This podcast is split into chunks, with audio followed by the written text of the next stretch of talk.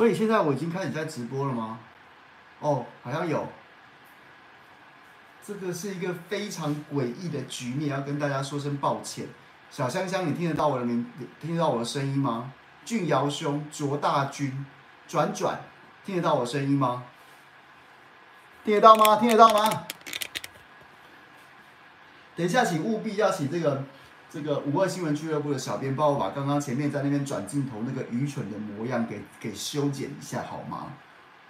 对，所以好啦，简单讲，今天就是我们下班不演了的时间。但问题是，小弟我今天在从办公室回到家中准备要直播的过程当中，已经人到家门口之后，才发现我没有带我的电脑回家。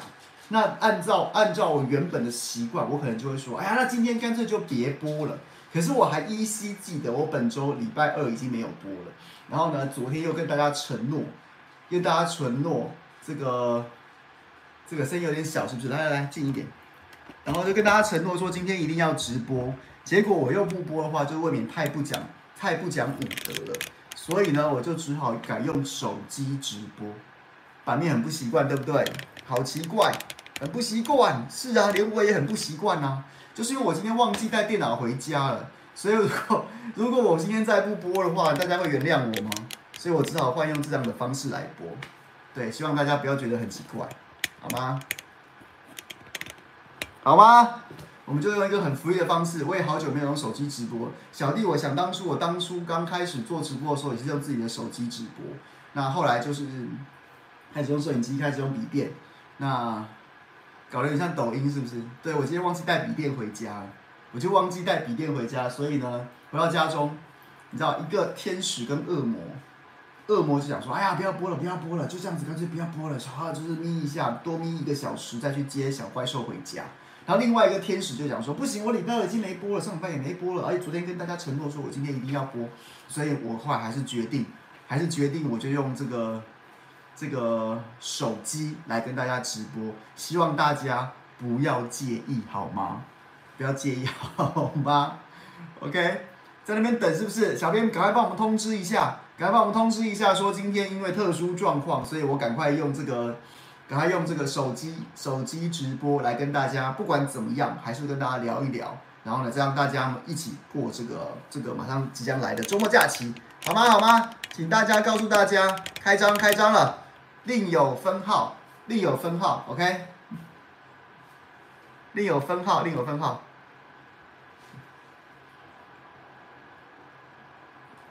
圣诞星，小香香你好时髦。圣诞星是圣诞星是周杰伦今天才新发布的他的圣诞歌曲是吧？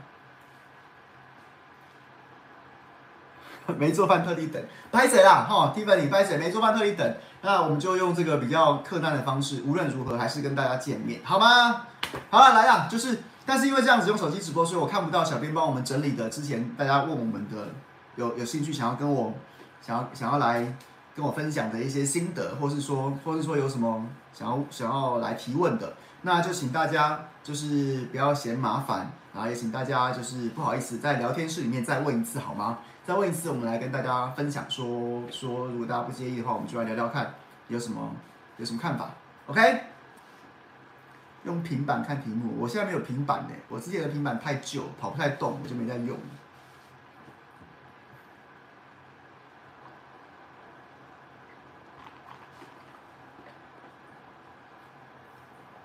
头发其实是要抓的啦，但我每次都懒得抓，大家也知道我就是就没懒得抓了。晚上等一下就是准备要，准备要就是，就是要迎接要要带小怪兽了。小怪兽的腺病毒，今天听保姆说已经好转很多了。谢谢大家，有很多人一直私讯我，告诉我很多很多要怎么样照顾小朋友，尤其是生病小孩子的一些一些技巧跟秘方，非常感谢大家。那今天听保姆说已经好很多了。那反正今天晚上就是我们就是准备要跟小怪兽奋战。那我还抓什么头发呢？黄珊珊虚词不分区立委吗？不分区立委吗？其实我觉得，我觉得民众党是民众党选后会有一番斗争，这件事情应该是，它它其实它是一个浮动的状态，就是看他到底选的结果怎么样，选的结果怎么样。如果总统应该是没有机会当选的，那得票如果不差，然后呢，不分区立委也也也选的不差，那可能也许大家就会就会就是会分裂或是内斗，并不会非常严重。那因为马上就开始，因为你可能取得三党不过半的一个关键地位之后，你马上就要开始面对的就是立法院里面的合纵连横。蓝营的蓝营的不能够想当然耳的觉得说民众党一定会跟蓝营合作，然后什么韩国瑜当院长，黄珊珊当副院长这样子的状况，这个不是想当然耳的。对民众党来说，或者是说，我觉得其实这也不是民众党的问题，而是说，当他作为一个三党不过半的关键小党，他没有在蓝蓝蓝绿之间左右逢源，看蓝的开什么条件给我，绿的开什么条件给我，那这种条件也不见是负面的，有可能是说他要要求交换什么法案呐、交换什么样的提案呐、这样子，他如果不这么做，反而显得他是一个很很很很笨的政党，所以如果他选的不差。他取得一定的席次之后，他马上就要面对这个问题，所以一方面他有这个能力，然后再来就是当他有这个能力的时候，他就要忙这件事情。那我觉得内斗跟分裂并不会很严重，但如果选的差的话，选的差的话，那可能内斗跟分裂就会很严重，因为大家会觉得，因为你不觉得从十一月十五号开始，就是柯文哲原本签下了那一个这个蓝白合的协议之后。他，然后之后的一些一系列转变，其实民众党呈现了一个非常强烈的，就是柯文哲被被一部分人包围的这样子的一个态势。那你也可以看到像谢立功、张凯军这些人，然后他们，啊还有甚至蔡壁如，然后他们表现出来的，然后字里行间呐、啊，或者在说话的时候，常常表现的是一种情绪，就是好像柯文哲，哎呀，柯文哲好像有一点，你知道，就是。周边的人呐、啊，或是说他被什么人包围啊，他的讯息是不是正确的啊？甚至很多的名嘴，我有听过亮哥其实也讲过类似的说法，就是柯文哲得到的民调或得得到的资讯，不管是针对他的自己的党，又或者是说他对手的党，他得到的资讯真的是正确的吗？那这样子心这样子的心情，或是这样子的一个这样子大家的一种想法，自然而然就会，那一定会你选的又不好的话，就一定会有人喊说要清君侧啊。那就是分裂跟斗争啊，然后，可是我觉得分裂跟斗争恐怕也不会多严重。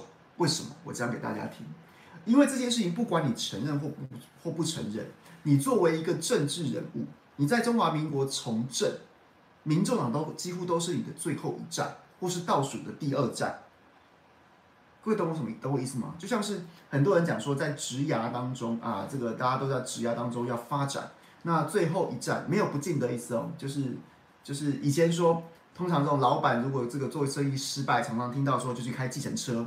那现在可能还有送 Uber Eats 或送 Foodpanda，就是它是职涯，不会是大家的首选，但反而是最后一站。那也许有人有机会东山再起，那也许有人就没有机会了，他就是在在这个职场当中逐渐被淘汰。那民众党现在大多数的实力派政治人物就出现一个青黄不接的状况。要么就是蓝绿都待过，蓝绿都不要的，再不然就是就是初出茅庐的这个初生之犊啊。所以呢，民众党的政治人物，除非自己很有实力，那有实力的话，他可能还会想说，在这个党可以再吃一届，起码可以吃二零二六。那二零二六是复数选区，选个议员应该不成问题。那其他的呢，在其他的呢，就是像像是谢立功。我觉得谢立功有什，就算就算他要他要高喊清君侧去去打黄珊珊，但是就算他分裂，他能出走去哪里呢？他就是国民党已经就是国民党已经不要了，那难不成他去民进党嘛？民进党也不会要啊。那到最后就是喊一喊，然后可能就无疾而终，顶多自己就退休，自己就出走。所以我觉得大概就是这样啊，就是会留在一个在大家就是冰冰凉凉，然后呢就是好像闹得很热闹。但是实际上会有什么样政治版图的的的位移？我我个人认为是不会的。OK，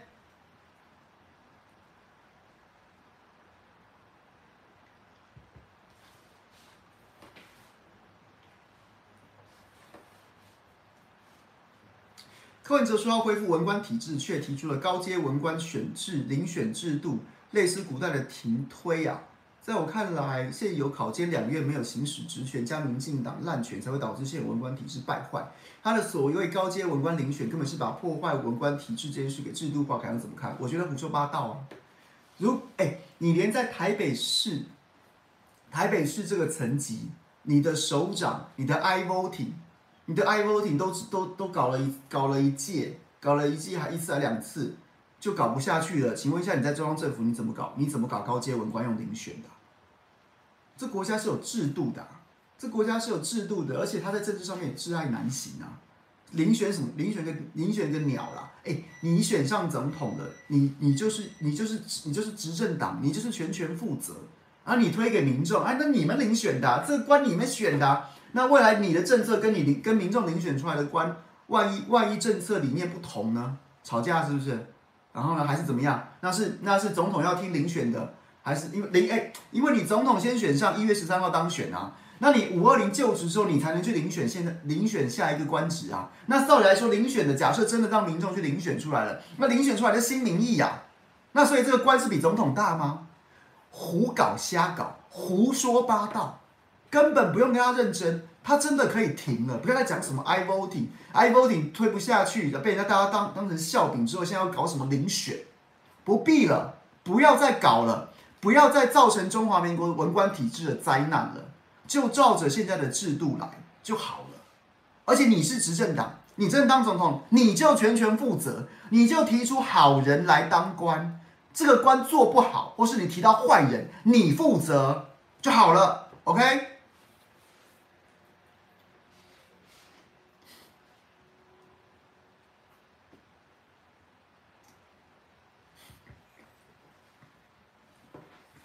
关先的科学民调合理吗？您昨天访问他，还曾夸奖他家民调。我夸奖的是他很努力的提出了很多原始数据，在这件事情上，我是很我是很肯定的，因为你提出原始原始数据，所以大家才会检视到说你怎么会加权的这么离谱。因为我有原始数据，才会知道说哦，这个在市话的这个原始数据当中，然后呢，这个好像侯康配是三百八十通，然后呢，这个赖萧配是。是四百零三通，然后柯文哲只有一百二十几通，结果加权完之后，哎，竟然变成这个，变成这个侯康配侯康配倒数到第三，然后呢，这个赖萧配还是第一，但是差距很小，这个柯银配逆势变成第二名，当然加了手机之后，所以我觉得公布原始数据这这件事情，我是值得称赞的。如果你没有公布原始数据，我就不晓得说你的落差竟然这么大，你原本的通数是是这样，结果你加权出来之后比例变成那样，就是。手机市话加权之后，手机市话加权前跟加权后，大概柯银配直接直接飙八趴，增加八趴，侯康配掉五趴，所以一来一往十三趴，柯银配变第二，侯康配变第三。所以我肯定的是你公布原始数据，我认为所有的民调都应该公布原始数据。那至于你的这个加权公式，那关总一直说他有他有所本，他是根据这个国发会的一个研究，然后所以所以去做的。那关键就是你还是跟大家不一样。你跟大家不一样嘛，所以就是反正一月十三号一翻两瞪眼，要么是众人皆醉你独醒，你一战成名一战封神，然后再不然的话就是众人皆醉你独醒，然后那个醒只是就不是什么好事，你就是你知道，对，封神这个神也有好神跟坏神嘛，所以我就觉得，我觉得啦，我觉得啦，他也是开门做生意的啦，开他也是开门做生意有名有姓的啦。那这个时候去炒也不用炒了，反正就是这样子，剩下二十几天就开奖了。开奖之后呢，就是事前诸葛亮，事后猪一样，反正一翻两瞪眼，谁是诸葛亮，谁是猪一样，很快见真章。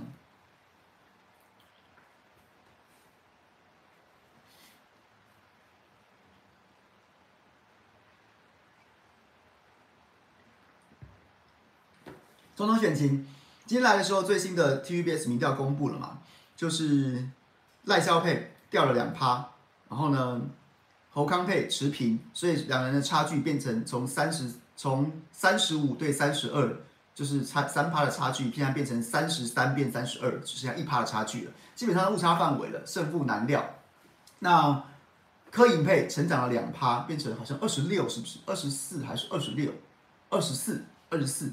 变成二十四，那未决定的也从九趴变到十一趴增加了，那所以你就你就可以，我觉得其实还蛮蛮合理的啦。第一个是侯康配没做错什么事啊，没做错什么事啊，那他就是持平持平，然后呢很合理。那再来柯银配现在，其实我觉得柯银配跟跟赖萧配是不是联动这件事情其实是蛮耐人寻味的，因为赖萧配很明显的就是犯错嘛，包括包括像是这个赖皮寮的处理方式，然后赖皮然后一直哭啊、说谎啊、乱七八糟的一大堆有的没的，这些事情让赖赖消费的民调会掉下来，完全合理啊。甚至你也不用等到民调这个后设的指标出现，你就知道了。不然赖不然赖清德怎么会想要想要提出公益信托呢？不然赖清德怎么会去撤掉国安的岗哨呢？不然赖清德怎么会偷偷的去补这个这个房屋的房屋房屋的这个建筑还有税务的这个税籍呢？就是就是民调伤了嘛。所以民调现在反映出来，但他早先做这些事情，就知道说其实民进党对民调对民心还是蛮敏锐的。他很早就应该知道这个趋势是存在的，那究竟究竟是赖萧掉下来的补到柯银，因为刚好两趴，可是其实我觉得这也这也未必啦，这也未必啦，这也未必说就一定是这样，他是不是有可能说赖萧掉下来的，然后就就就跑去跑去这个跑去这个不不未决定的，那柯银本身做对了什么事情，所以他的民调就上升，所以我觉得还要再观察一下，不过只不过这个趋势还蛮有意思的，那。我觉得，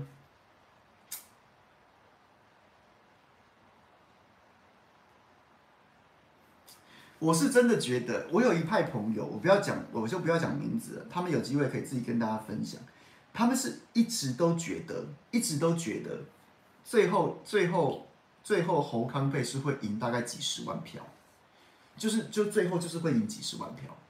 然后，然后呢，就是不管现在民调之前大。或或是之前差距很大，又或是现在只差距很小。当然现在因为差距很小，所以让这件事情看起来变得比较合理，比较比较有有有说服力。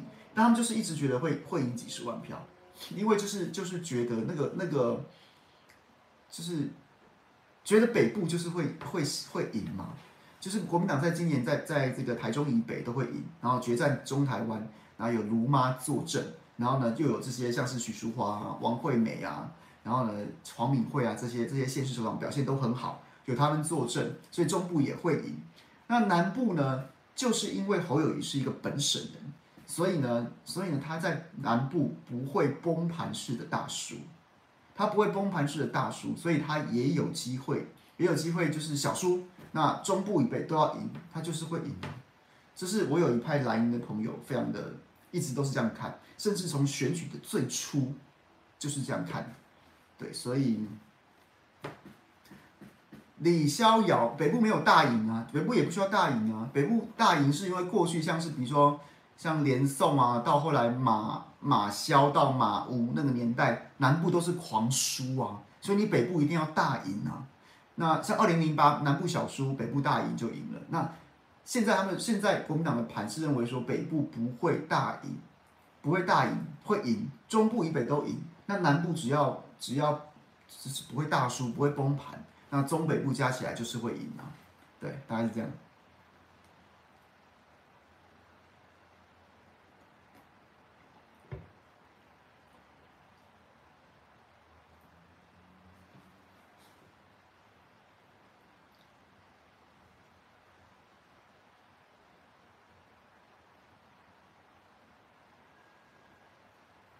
柯流。我是不知道什么叫柯流哎，柯流的核心核心是什么？我觉得没有哎，我我我我没有感觉到什么柯流哎，对，请恕我没有感觉到柯流。我觉得韩流当年是一种情绪啊，就是一种，就是一种。我觉得韩流当年反映的是一种，从二零一四年以来，就是很多的很多老一辈的国民党支持者。又或是这个社会当中，可是他他他可能相对来说还是比较是蓝营的支持者，然后呢，他们可能觉得就是过去从小受的教育啊，或是意识形态啊，然后呢，然后呢，就是就是都是比较比较偏蓝营的，偏蓝营的。可是从好像从二零零八年哇，你看马英九大胜啊，两岸春暖花开啊，二零一二年的时候也赢啦，怎么二零一四年一从太阳花开始一系变天，一系变天，然后变得这个社会所有的。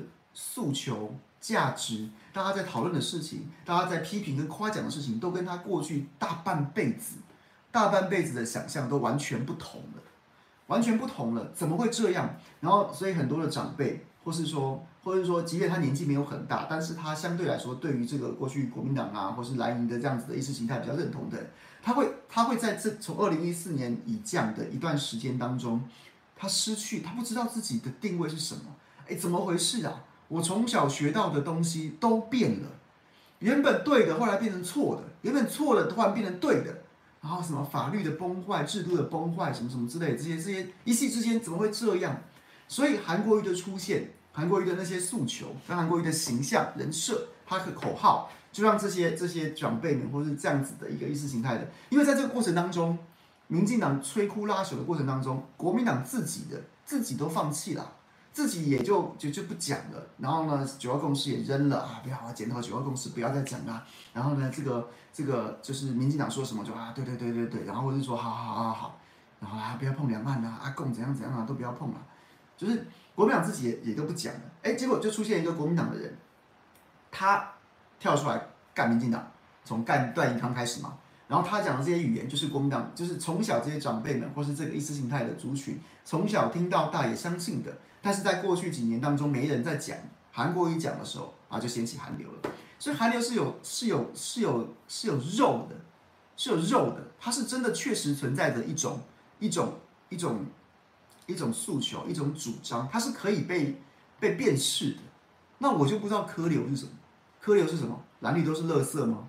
蓝绿都是乐色，问题是问题是你都专捡蓝绿不要的啊，蓝绿都是乐色的话，那白银也顶多是可是是资源回收而已啊。而且其实而且其实一个最关键关键的点是，白银白色不是中间选民呐、啊。我觉得我觉得其实这件事情一直都是我对对这些日子有时候看别人的评论，或者看一些报道，或是看一些一些政治人物自己说。白的不是中间呐、中间是中间呐、白的只是蓝绿之外的另外一种颜色。过去我们的社会当中也曾经有时代力量的黄色，或是新党的黄色，白色就是一种颜色，它不是中间选民的意思。所以我我我其实也蛮不认同很多民众党朋友或者民众党政治人物若有似无，不知道是有意的还是还是无心的，然后呢就是把。中间选民跟白色结合在一起，说啊，我们就是中间选民，你们不是啊，你们就只是另外一种颜色而已啊。中间选民是中间选民，中间选民就是就是他他他他他他他他他他这个这个就是啊，中间选民就是中间选民啦。有兴趣的朋友就自己去看看政治学上的定义吧。那你白色，你就是另就是一种颜色而已啊，你就是一种颜色而已啊。对，大概是这样子。所以所谓科流哦。我觉得他就是对蓝绿蓝绿都互相执政过之后，然后呢，大家都有很多不满的一种反动，反动。所以我觉得这种情绪也没什么不对，就是啊，你蓝的也做过，绿白的也绿的也做过，那就让白的做做看，大概就是这样子。但是他问题是他本身，嗯，嗯，我是不知道柯文哲的意识形态到底是什么了。我说实在的，我说实在的，要到底要怎么样一下子说自己是小英路线的信奉者？然后国军事外交呃国防外交学小英，然后呢隔天又开始讲自己是蒋经国最像蒋经国的人，然后呢再来又是什么又是什么说我是陈定南的进化版，我是不知道怎么样。你是一个大家有听过瞎子摸象的故事吗？一头大象，大家蒙着眼睛去摸，我今天摸到象，摸到了摸到了象腿，我就说大象是像圆柱体。我今天摸到了鼻子，我就说啊大象细细长长的。然后我今天摸到了屁股，就说啊大象像一面墙。我不知道，我不知道柯文哲他现在他是刻意的，还是他就是变来变去？所以你不觉得说，当你眼睛闭着，然后呢，或是说象征性的眼睛闭着，找一群人坐在房间里面，大家想讲出自己心中的柯文哲，每个人都可能不一样吗？那这样子的政治人物，你告诉我他的他的本质是什么？所以我是完全不能接受的。我说真的，我是完全不能接受。早先早先我也曾经。曾经觉得说，哎，蓝白合不错啊，能正常轮替蓝白合就蓝白合吧。但是后来越发的，当选举变得比较激烈的时候，有更多的、更多的挑战跟更多的、更多的检验的机会之后，我是真的无法接受柯文哲。对，这样大家可以理解吗？我讲瞎子摸象的故事，你可以，你你你你会有画面出来。就你坐在那边，你坐在那边找找七八个人坐在那边，大家各自讲出各自心中的柯文哲。有人讲蒋经国，有人讲蔡英文，有人讲陈定南。啊啊！要一个人要怎么样怎么样融合这四种人，这三种人呢？那然后我之前一直在批评他的两岸政策，他的两岸政策他就没有两岸政策啊！他到现在还讲五个互相，我不是跟大家解释过五个互相为什么不是两岸政策吗？因为它是一种那那是国小公民与道德公民与道德课本，或是甚至是我甚至是小学生读本说，哎，你要怎么样跟人相处？哦，你要互相理解、互相尊重、互相体谅、互相了解。可那不是论述啊，那是做为人处事的一种态度啊。嗯，OK，这不叫论述，这是诈骗。你说这叫两岸论述，那叫诈骗。OK。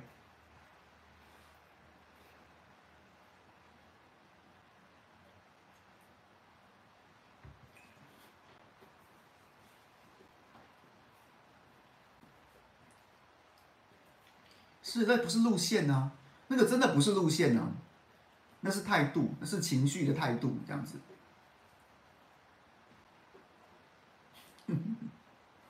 好，还有什么问题？大家还有什么想要分享的？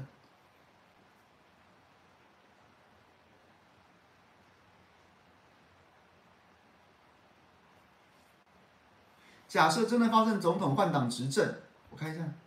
谢谢谢谢干净和能一直帮我整理问题。换党执政在投票到宣誓就职的冗长期间，前政府趁机在人事上面把员额塞满满，让一堆人以政务官资格趁机赚退职金，也让一堆人以政务官的资格，哦，一堆事务官卡死在新政府的人事升迁上，这件事要怎么预防？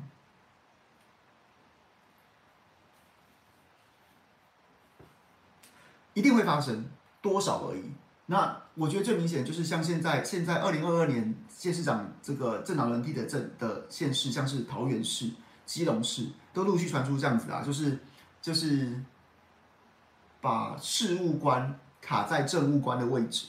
那因为事务官是受法律保障的文官，所以你不能随便降调他，除非他有犯错。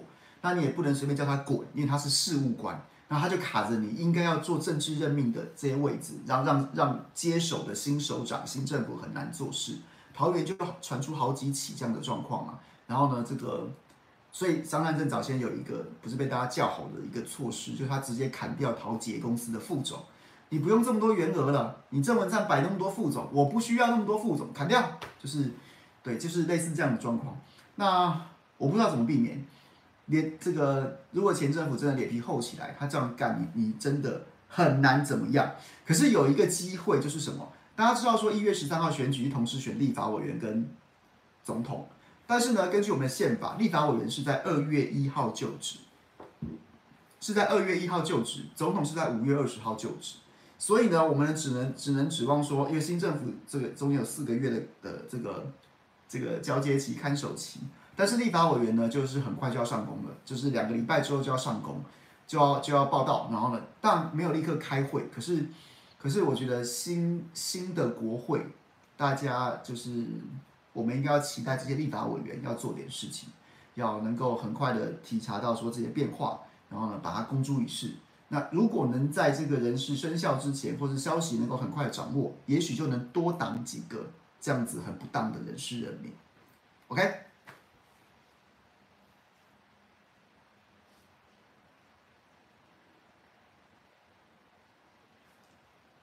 为什么谢立功会出来开炮？为了争夺党权嘛？感觉侯康被现在稳定输给赖萧三到五趴，现在侯康还可以从哪边拓票呢？谢立功会出来争党权？我不知道哎，他当过秘书长啊，所以他要争党权，我觉得其实也是没不是很有利啊。因为你当过啦，你当过之前也没有特别的表现的话，你说你要班师回朝，我我我不知道民众党里面有多少人会赞成嘛？那。所以这个我暂时起诉我无法跟大家预言。然后呢，那侯康配现在要从哪里找票呢？其实我之前就有跟大家讲说，我觉得现在侯康配国民党里面能找的票几乎都找的差不多。这是这是这凭良心讲，就是能找的都找的差不多了。那所以他如果最后要翻过去这三到五趴，这三到五趴的差距，我觉得他一定要从外部找力量。什么叫做从外部找力量？就类似像是两千年，如果年长一点的朋友可能还会记得两千年的两千年的阿扁的国政顾问团，在最后关头有很多让大家吓一跳，大陆工程高铁的英奇，长隆集团的张荣发，啊李远哲，当时李远哲还是香的，OK，还有很多的就是这种国国这个重量级的企业界人士啊，然后社会贤达林怀民先生啊什么之类的这些人。他就是一个你原本没想到这些人会支持陈水扁，但他最后竟然支持陈水扁了。二零一二年的时候，马英九竞选连任的时候，也有类似这样子的外部力量，就像是我记得没错的话，好像是王雪红吧、许文龙吧，那也是企业大佬，在最后关头跳出来，纷纷开记者会讲说，我们都支持九二共识这样子。所以我不知道二零一二操盘手金普聪跟现在操盘手都是金普聪，他有没有在安排这样的招呢？我我凭良心说，我现在看不出来国民党内还有谁，还有什么票，还有什么票，差不多了，吹到吹到底了，吹到底了。那你说像管爷，哎，管爷也许有用，可是我也很管爷也许可以号召一些中间选民，但是我也很怀疑说，最后会被中间选民不被管爷号召的中间选民，会不会此时此刻已经在支持侯康配了？所以他可能要再再让你意想不到一点，再让你意想不到一点。对，我看到悠悠悠有讲到管中敏，我觉得，但我觉得管中敏他毕竟跟他只是在这场选战当中没有鲜明的参与，可是可能他的意识形态跟他的过去的路线跟形象跟侯康配还是比较近的。所以他的重叠度还是比较高。你要再找一些重叠度很低的人，然后他们他突然跳出来说“我支持”，我哦，大家就是你就会让很多你已经你你你意想不到的人，然后呢去拉到意想不到的票。我觉得，在我看来，可能是需要这样子的一些外部的力量。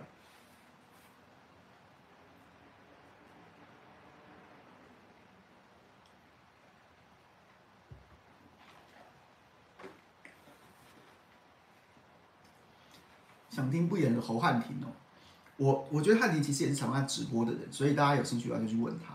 我只是觉得，选上这人，其实我觉得他也是，是把自己的路走走死了。其实也是，也是蛮蛮，一开始参选就不是很有正当性啊，一开始参选就不是很有正当性啊，而且他根本就是刻意在刻意的在拖延协调，他就是没有要协调，他就是要选到底。那那这些动机现在已经是他自己，也许有一天他写回忆录的时候，可以跟大家交代他为什么非要选到底。那他也许可以跟大家交代说，叫他出来选的国民党大佬，叫他出来选的那个国民党基层是谁？他也许自己应该跟大家交代。那你师出言不正名不顺，然后然后呢，民调又一路落后，他是真的民调都一直落后，然后然后本来你就不会赢，那你又没有宣参选正当性，那你又。过程当中又处理的很难看，那你选到这里的时候，你就没路啦，你就没路走啦。你除了靠向，你除了靠向民众党，你就直接跳过去之外，你到最后如果张思刚输输的票数不多，然后还还然后你的票数刚好是卡在那个卡在那个，比如说你你你假设你今天五趴，然后结果张思刚跟跟跟这个这个吴思瑶哎差四趴，你就毁了。你就毁了，你将来议员，大家看到你就对你吐口水啊，就吐口水啊！你讲什么东西啊？对，所以所以我觉得路走死了啦，要回头回头在蓝军这边不容易的，所以他就可能就是只你除了往白的那边靠，你能怎么样？可是我觉得往白那边靠，黄安宁还是把自己的路走死了。哎，民众党的议员最强的就是就是就是第一高票的，在市北区第一高票的黄静怡呢。如果二零二八年柯 P 还要再战，要要多提几个区域立法委员的话，市北区不提黄静莹会提你侯汉廷吗？你在想什么？所以我从头到尾我都是不忍苛责，但不能理解侯汉廷到底在干嘛。对，就这样。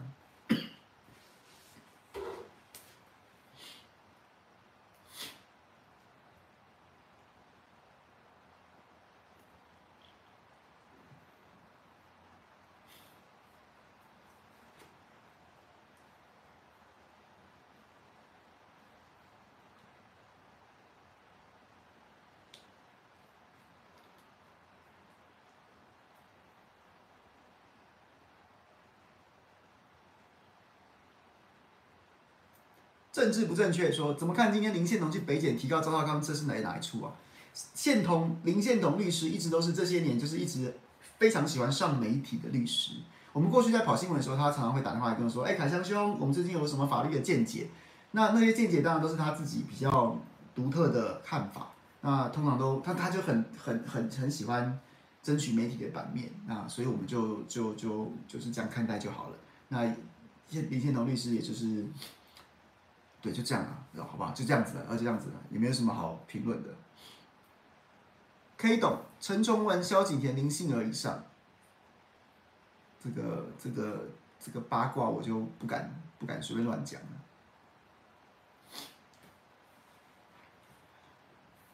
ET 特例民调显示，赖萧老年票的中中部票明显有在掉，原因是，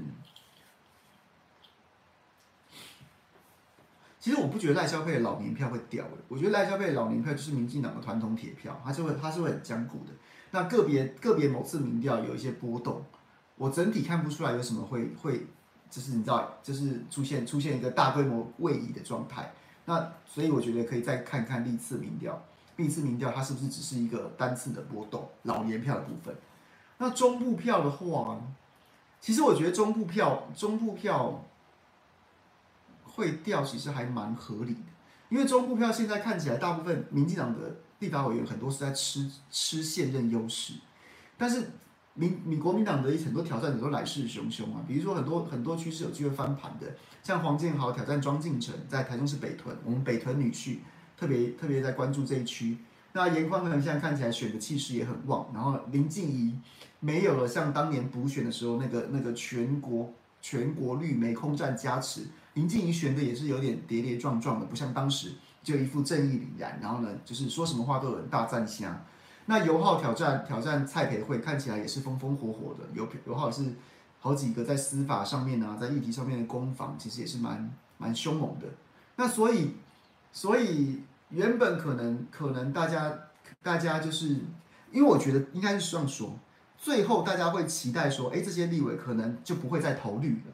可是呢，在早先的时候都会选择说再观望一下。那现在对选举最后二十几天了，那这些这些不会不想再投绿了的这些选民开始逐渐表态，逐渐表态。然后又或是说，最后关头就觉得说，啊，我我这次要投政党轮替，所以他就开始出现一些这样子的变化，我觉得蛮合理的。因为中部国民党气势确实蛮强的，因为从全部县市都是你执政，然后呢，这些县市长、这些女性首长也都表现得很好，那立委提的也不差，要年轻的有年轻的，要老将有老将。那看起来也没有什么重大争议，好，你说颜宽很有重大争议，那也打得差不多了吧？那人家基层服务还是 OK 啊，然后呢，也是给你们这样打过来了，那要怎么样？杀人不过头点地，要要要要讲几次？嗯，那马文君也是，也是讲了老半天，讲说他就有什么泄密什么什么之类的，一直讲一直讲，那你就办啊，你也办不出个所以然来。你们你们赵天林还轻松，还一天到晚就是对不对？跳出来一副一副无所谓的样子，那那，所以我觉得最后关头了。早最后关头，对国民党的态势是有利的，因为你没有什么理由再投民进党一次啊！你二零一六、二零二零都投他了，都是那种疯狂的投他了，那他也没有做的特别好啊，那为什么要一定要支持他嘞？我觉得这样子的，就是民心思变的态势，在中部应该是有出来。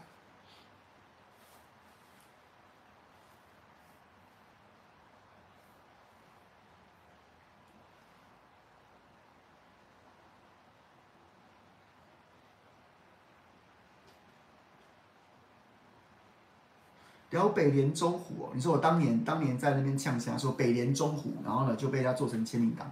二零一四年那时候那年选战，我那时候在东森当记当记者。那二零一四年那那年选战，其实如果很多比较年长一点的朋友，也不用年长啊，就你关心政治，你对那场选战有了解的话，都会知道说那是民进党后来一系列比较黑暗网军的操作手法的一个开端。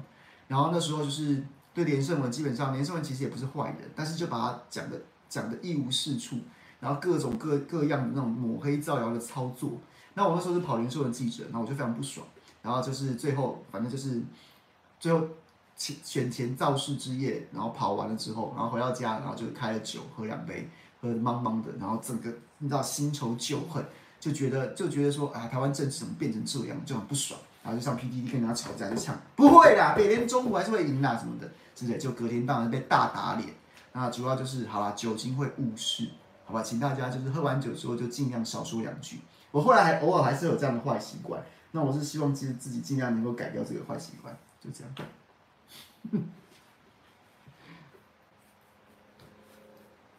那碧如姐跟母姐会看起来是啊，碧如姐被丢到台中去选之后，你看母姐会有鸟她吗？柯文哲只象征性的去了一两次，然后结果去到那边，我觉得最最最妙的事情是。母姐会可能觉得当年把把蔡壁如斗走了，他们就可以包围柯 P，就这样选战选到现在，选到现在，选到现在，你会发现其实蔡壁如反而是选的风风火火，因为国就是，我觉得柯文哲心中应该五味杂陈。蔡壁如在在这个中部这个选区，然后受到了受到了严宽恒家用派系的力量，用用庄脚的力量，然后呢，卢妈带着一群国民党的力量，然后呢给帮他找赞助捐款的，然后帮他空战加持啊。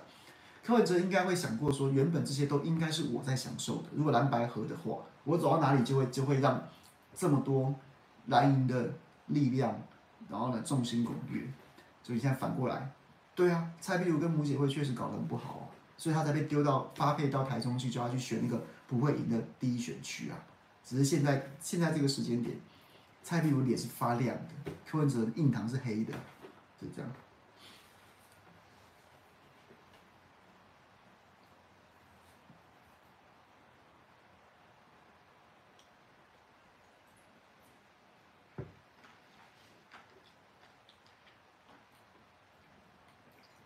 满街都看到郭董的计程车哦的广告，还有公车嘛，对不对？早先其实有传出说郭董会不会把党旗让出来，结果他后来显然显然是铁了心要要要站到底。啊，有钱就是任性啊，不然怎么办？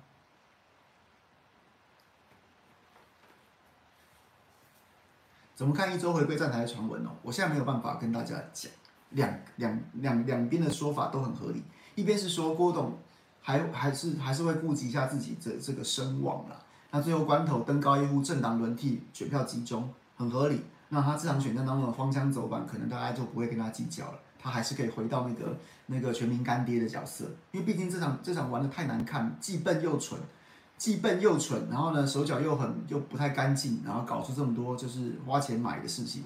那所以他如果不想让这个自己的风光大半辈子最后是臭名。最后是最后是留下一个臭名的话，那他应该要出来当政党轮替的推手。那这样的说法很合理。那另外一种说法是说，他现在官司被民进党掐在口中，掐在手中啊，所以他到最后也可能也不会出来。那这个也很合理。所以我现在没有办法跟大家讲什么答案，只能跟大家讲说，这个两个脉络，在我现在看来都觉得不知道，不到最后关头，没有人知道。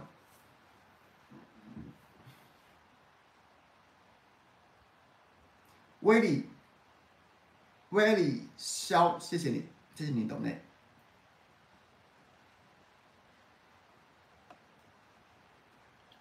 聊聊越南哦，我还蛮喜欢去岘港的，我觉得峴港蛮好玩的，因为岘港机场，岘港现在有长龙跟星宇在飞，所以呢，就是有竞争都不错，有竞争，然后呢，航班也还还有选择，也也不少。然后去到那边去之后呢，因为岘港机场离岘港的。就是我们都是海边度假村区嘛，如果你要去惠安的话，就稍微远一点，但其实也没有很远，就是就是很近，几乎下飞机坐十分钟车就到度假村里面去了。然后呢，去到里面度假村，我们基本上去度假村就是待在里面就不出来了，就不出来了，在海边玩，然后呢在里面吃吃饭，然后在里面玩，然后在里面沙滩什么什么什么之类的。我我度假我是不喜欢那种什么起得比鸡早，跑得比马快。然后呢，什么这种这种玩法，我就是喜欢，就是到哪一个定点，然后呢，就是每天都很慵懒的拿一本书在海滩上面看书，然后喝酒这种，这种这种行程，所以我觉得蛮好的，嗯，推荐大家去啦。泰国太很多人去，那我以前也是会去泰国，然后后来就觉得泰国太样了，什么夜店啊，然后呢这个酒吧啊什么的，但是我没有很喜欢夜店跟酒吧，所以我就比较走。但峴港也有啦，市区里面有，可是我就没有什么兴趣。那至少它的沙滩跟它的消费，它消费大概是你在泰国吃完一样东西，在峴港那边大概玩，大概是七折，还要更便宜一点。那我就觉得这样子，我还蛮喜欢这种比较 slow 的玩法。OK，这叫度假啊，不然要怎样？我就是这样度假啊，我就是度假就是放空啊。哎、我每天都很累呢。大家不要看我，好像每天都爱播不播，觉得我不直播的时候都在打混。没有，我不直播的时候我都在工作。哎，有朝一日有在跟大家讲说我在做什么工作，但是我每天都很忙，好不好？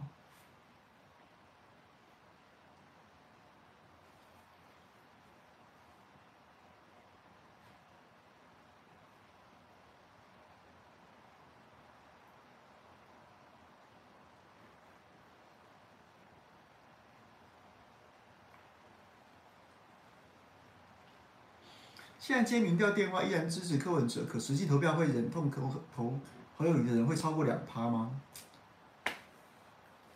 之前做起码有两成呢，起码有两成，起码有两成以上，哎，四成，四成要投侯康，两成会转投赖萧。那我不知道这个这个就是，反正他就是弃保。你去看，你这个问题就直接去看最近公布出来的民调，关于做弃保的的这个问题的。就是就是这个问题的答案，那会不会有两趴？之前做是四成两成会撕开，但是柯文哲在这次只是民调当中又有上来，又有上来之后弃保效应就会降低，就是大家还是会觉得说啊，哎柯文哲哎哎哎就会赢哦，对，然后那也许弃保的人就会变少，那如果看起来他再再低一点，弃保的人就会变多，那变多之后这些这些要弃保的人四成会投侯康，两成会投赖萧。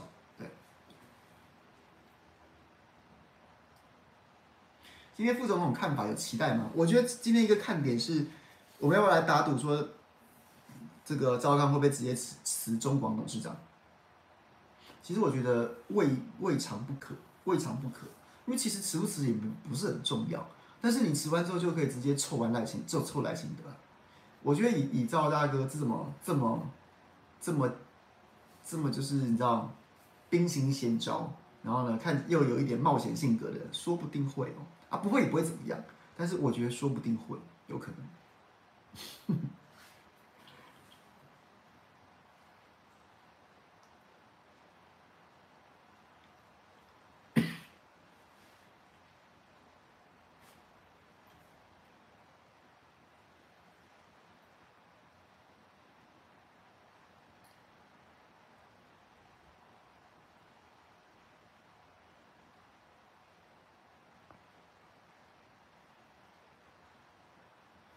Ariel，我有看文倩姐最近的节目，但她还是很推崇赖的品格，我实在看不太下去。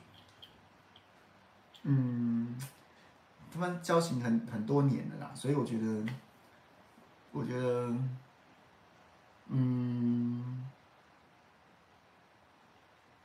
嗯，自媒体好不好？自媒体，你看不下去的部分就跳过，就跳过。然后文倩姐，文倩姐下节目下周会有点转型。他说他谈国内政治也实在是有点觉得哎，好无聊哦，国内政治吵这些事情都好无聊。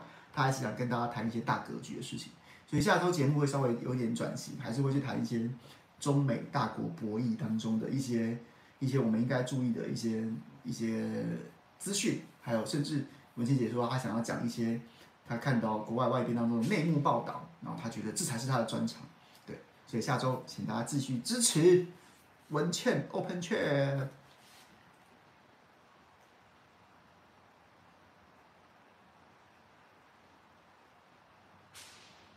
小泽说，二零二二县市长南部蓝营的最后得票跟民调都差距非常大，南高皮。如果二零二四也是这样，那侯应该能赢吧？希望啊，很多人是这样觉得的啊。国民党里面里面其实很多人是普遍是这样看的，就是我在我在大概一个月之前，两两三个礼拜之前，然后呢，就是有跟南部的，就是大家应该也都听过名字的新闻人物。就是那种，你过去也是，过去也是韩国瑜的市政顾问，就是地方那种人士啊，那种做企做企业家，然后地方人士，后来对政治很有兴趣那种的。然后就有讲到说，南部那边在下，在下说，因为有人开，那时候是开赖清德让侯友宜六十万票，六十万票，然后呢，就是在开这个盘，那六十万票其实大家都已经觉得说，哦，会差这么少吗？六十万票其实就是五趴左右，哎，五趴左右，五趴到哎不知道，大概三四趴，三四趴左右。那个时候大概在将近一个月之前，那时候民调还没有很接近的时候，就有开出这个盘。那你不得不说，地下底盘这些这真的还蛮敏锐。那现在看起来就真的是这个这个盘，这个这个盘是是会会会让人家想哦，你会真的觉得六十万以上还六十万以下哦。那现在可能如果。如果如果再开的话，我觉得应该更更接近，可能这个这个这个让票会让到更少。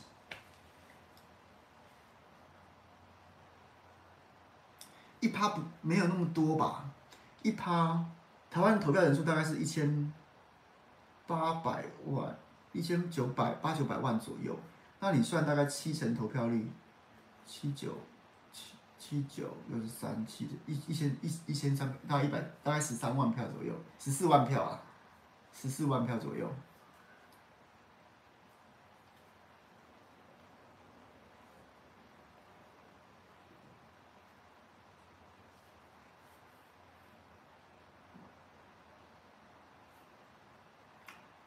最近蓝营的造势，深刻感受到支持者热情有增加，网上关注的也蛮多，为何民调拉不上去？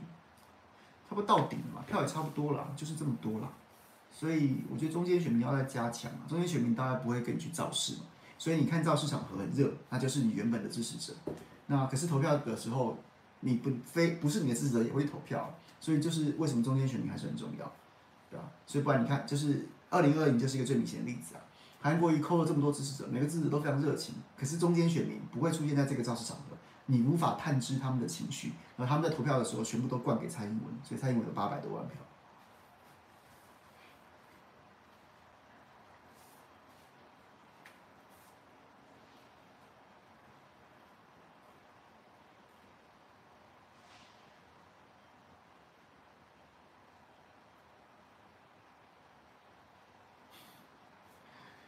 第一台放二一零全民开讲的回播比现在政论好看，节目是越来越退步了吗？是吗？我不知道哎、欸，我我没有看到他有在放二一零全民开讲的回播哎、我没有看到。统派侯汉廷挺胜利，柯文哲是不是为了未来政治路？一定是啊。他如果现在不挺的话，他今年选举如果他没有办法拉到白票，他的他的选的他的票真的低到很低的话，那他的政治路会非常危险。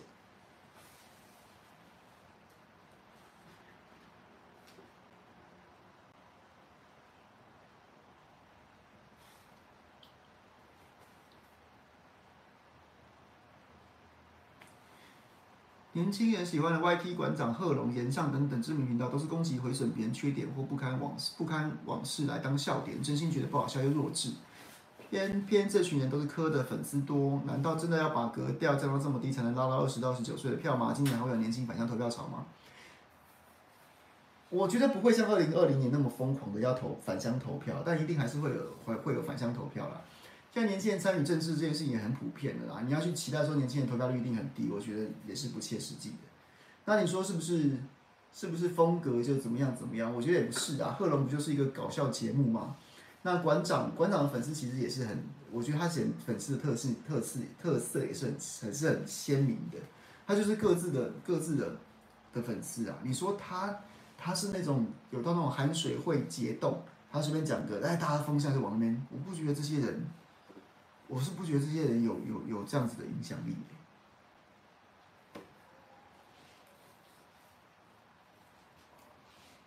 Lucas，没错，你讲的没错，就是像文倩姐这种人，你就是能拿到他的票，你就成功了。那甚至我觉得，我前面讲的，像侯康说，最后需要什么外部力量，哎，文文茜就是类似这样的外部力量，对吧？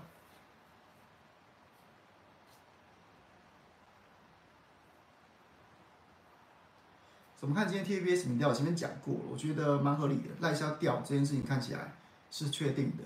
那那柯盈上升，柯盈上升跟赖萧的调是有直接关系的吗？有有一种可能就是就是柯盈配确实早先也是吸了，就是呃对不起，赖萧配早先也是跟侯康配一样，就是在在君悦破局，然后萨卡都成立之后，那柯文哲一路走跌的那个过程当中，蓝绿各自浅蓝浅绿的。寄生原本的寄生在柯文哲这边的浅蓝浅绿都各自归队了。那赖萧在这这阵子表现烂差，所以那些在当时归队的这些浅绿的柯粉、浅绿的柯文哲支持者，好，这还有点复杂。在这段时间看到赖清德也是也是蛮烂差，那所以又回去投柯盈，这个可能性是一种可能性啊，但也有可能说赖萧的支持者只是转去不表态，那柯盈可能就是哎最近又又又看起来声望声声量不小嘛，所以又集中。但是其实两趴的波动，它也有可能是单次的技术上面的一些，因为它在误差范围之内啊，它也有可能只是只是一些技术上的波动，这三种可能都存在。对，我现在没办法跟大家分享说一定是怎么样，对，大概是这样子。那只能说，我只能说，如果你是蓝营的支持者的话，我自我自认我是比较偏蓝支持者，我觉得这民调看得很爽啊，看得很爽啊。然后我也觉得跟我的判断是一致的，赖萧是明显的犯错。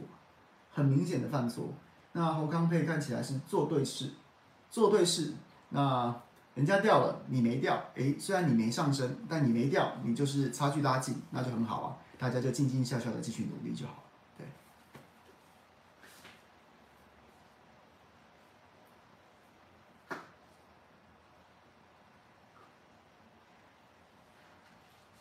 文倩姐怪怪的，没有啊，她没有怪怪的啊，她就只是跟，她就就是赖跟萧都是他的小老弟。所以你要他们批评赖跟萧什么嘛，也没有什么必要啊。对，我就觉得，我就觉得他对他对赖萧就是从就等于是看他们，他其实批评萧美琴也批评蛮多的，就觉得萧美琴在国籍这件事情上有点就是没说实话。但是他也就觉得说，哎呀，在这个国家大江大海的面前当中，这也不是不是他想关注的议题。所以我就觉得，就觉得啊，就是就是认识这么多年的小老弟小老妹，那你硬要叫他们把他骂得一文不值，那。不不然的话，你就觉得他很怪。我是不会觉得很怪，我是觉得人情还是摆在政治前面嘛。他顶多就是，他也没有要硬要帮他们洗白，或是帮他们胡扯什么。他只是对他们相对来说用比较比较温柔的方式啊，或是用比较温柔的观点、一些视角，然后分享他所看到的赖清德跟萧美琴。如果如果各位真的有人看不下去的，那你就跳过这一段。可是我我是不觉得文倩姐有讲错什么就应该要被批判。对我我也会有我。比较熟的人，所以我有总是对他比较比较温柔啊。那如果各位不能接受，那其实我们也就是，我也不会因为就是为了要迎合观众，然后我就要把明明就是我不认同的事情讲成什么样子，或者是说我要对我身边我认识的人，然后就是讲的一没有一点好，只是为了要增加一些流量。我就觉得大家互相尊重嘛，留点空间嘛，OK，好不好？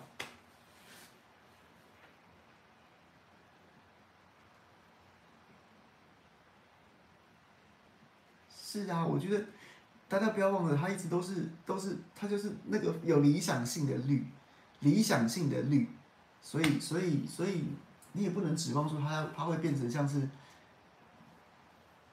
像是就是就是好像好像对，我觉得每个人都有每个人的不同的想法，对，就是这样。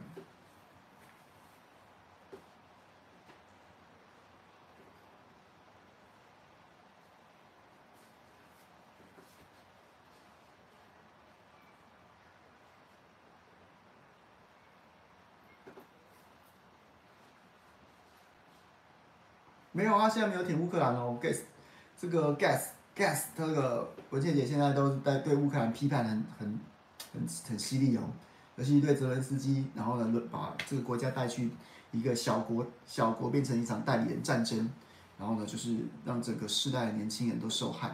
我觉得对，现在是有那个、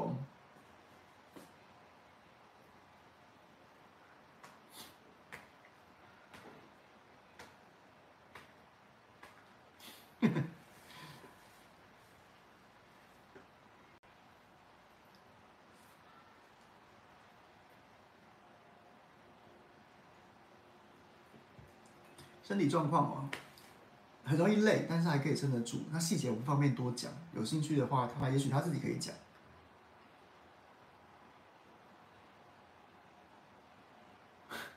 所以我还是还是难以做到在节目中收敛脏话，只有靠靠插的程度。哎，我是为了增加戏剧性效果，哎，我是就是对不对？我是没有说一定要开口闭口都是脏话。然后，但是我是有时候会增加，让这个让这个会靠更贴近事实，OK，是这样。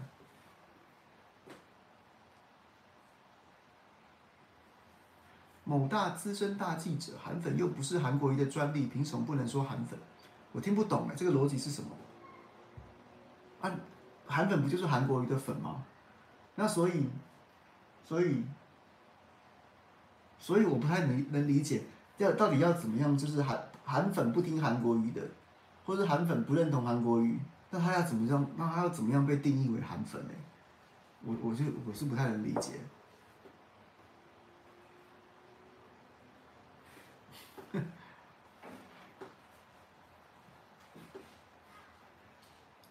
对啊，我是到底要怎么，到底要怎么怎么怎么定义这件事情呢？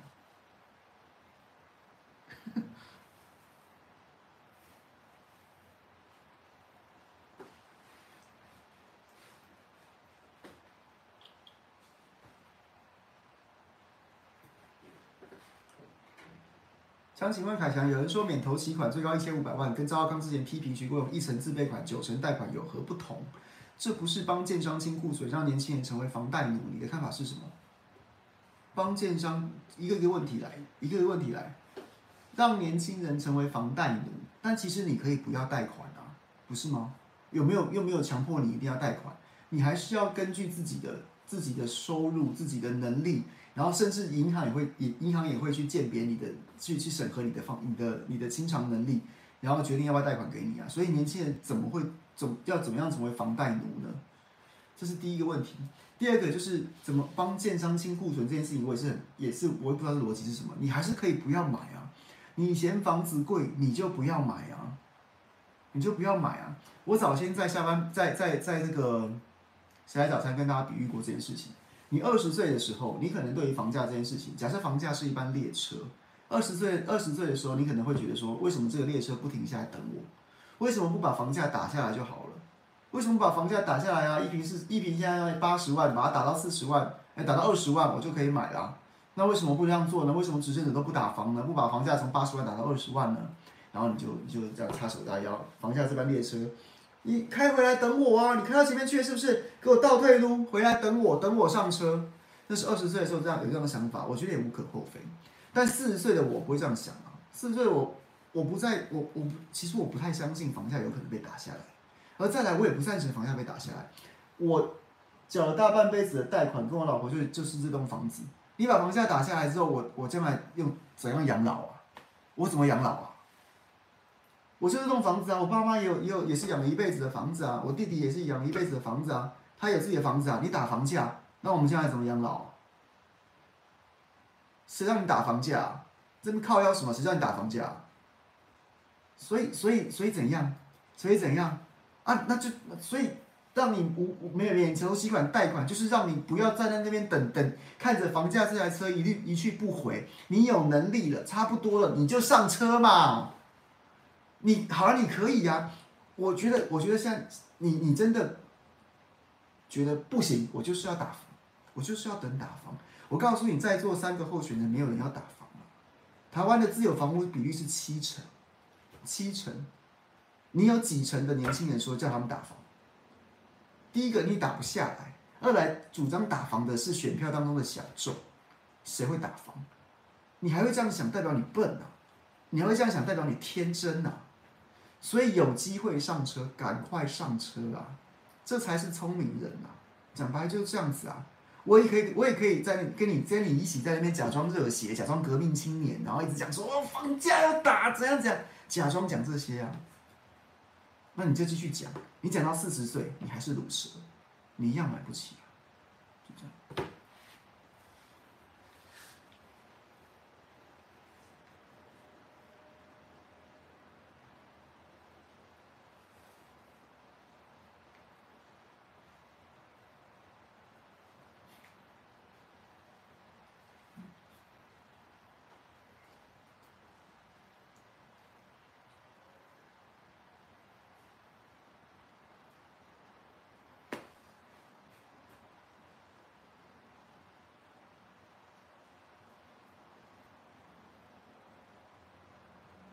一百零八克钢啊，修正调整的比例会比马英九那时高吗？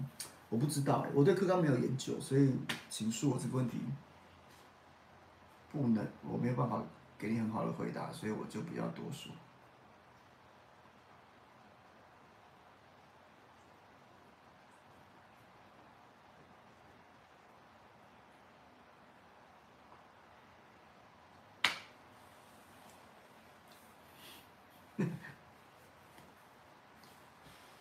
文茜会支持少康吗？我不知道哎、欸，我没有问他这件事。好了，没问题了，回答完了，然后去接小怪兽回家了。那今天非常谢谢大家，这个希望大家脖子会这样子一直这样转吗？我应该还好吧，应该还好吧。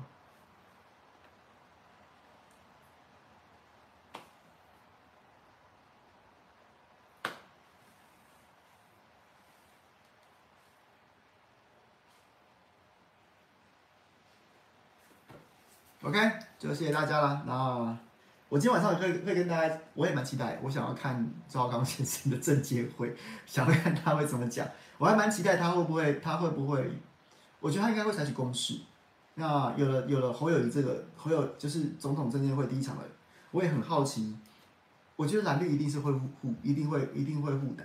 可是可是萧美琴感觉不是一个很会攻击的人，那那赵有优势有有弱势，优势是他他口才辩捷，然后但是问题是他的弱势，各位猜是什么？他弱势是什么？他弱势是他的性别，因为你你对手两位的副手都是女性。那赵少康的攻优势是，大家会觉得说啊，他很会讲，好想看到这个赵少康怎么电，你电过头了，人家觉得你欺负女生啊。就是选举有时候就是一种情绪啊，就是妇女可能觉得说，你干嘛男生，你一个大男人干嘛那边欺负女生啊？所以就是对，太容易咄咄逼人。李丹丹，你讲到了重点，他的优势正好是他的弱势，所以会怎么发展，我个人也是还蛮期待的。OK。